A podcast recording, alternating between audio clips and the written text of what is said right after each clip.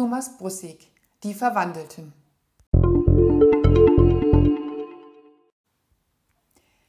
Wenn Thomas Brussig schreibt, dann fahren die Bilder im Kopf Achterbahn. Es kommt nicht von ungefähr, dass seine Romane Helden wie wir und am kürzeren Ende der Sonnenallee unter Sonnenallee erfolgreich verfilmt wurden und er zu NVA das Drehbuch lieferte.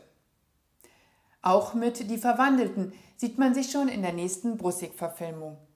Wer die technisch perfekten Paddington-Filme aus den Jahren 2017 und 2014 kennt, zweifelt nicht eine Sekunde daran, dass ein solches Feuerwerk an gute Laune-Drama auch in Mecklenburg-Vorpommern funktioniert. Dort nämlich, im Jahr 2023, langweilen sich die 16-jährige Phoebe und der 15-jährige Aram eines schönen Augustsonntags mächtig. Als sie im Internet eine Anleitung finden, wie man sich zu einem Waschbären verwandeln kann, fackeln sie nicht lange. Fünf verschiedene Beerensorte gleichzeitig mit einem Blatt Sauerampfer, Bärlauch war nicht zu finden, herunterschlucken, dann ab in die Araltankstelle im Mecklenburg-Vorpommerischen Seenot und herauskommen zwei sprechende Waschbären.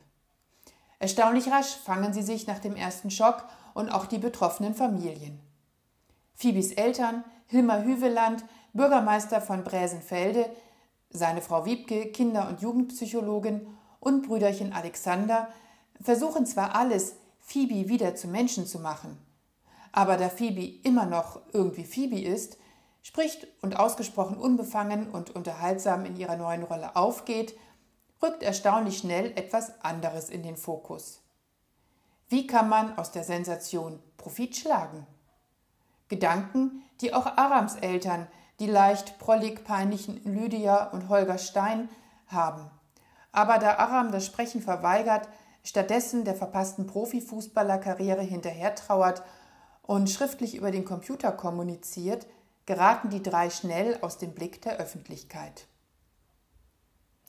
Denn es ist die Öffentlichkeit, die nach einigen geschickten Schachzügen der Familien nebst pensioniertem Anwalt und Lokalpresse aus dem Ereignis eine Sensation macht.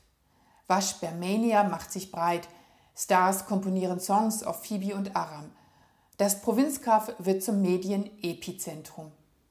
Doch während sich Phoebe zum Fernsehstar entwickelt, zieht sich Aram immer mehr ins Habitat seiner tierischen Artgenossen zurück.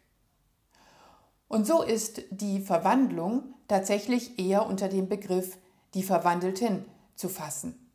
Denn die entlarvende Gesellschaftsschelte von Thomas Pussig ist eine brüllend komische und rasante Story um Medienhype, die Sucht nach Ruhm und Geld und darüber, was all das mit den Menschen macht.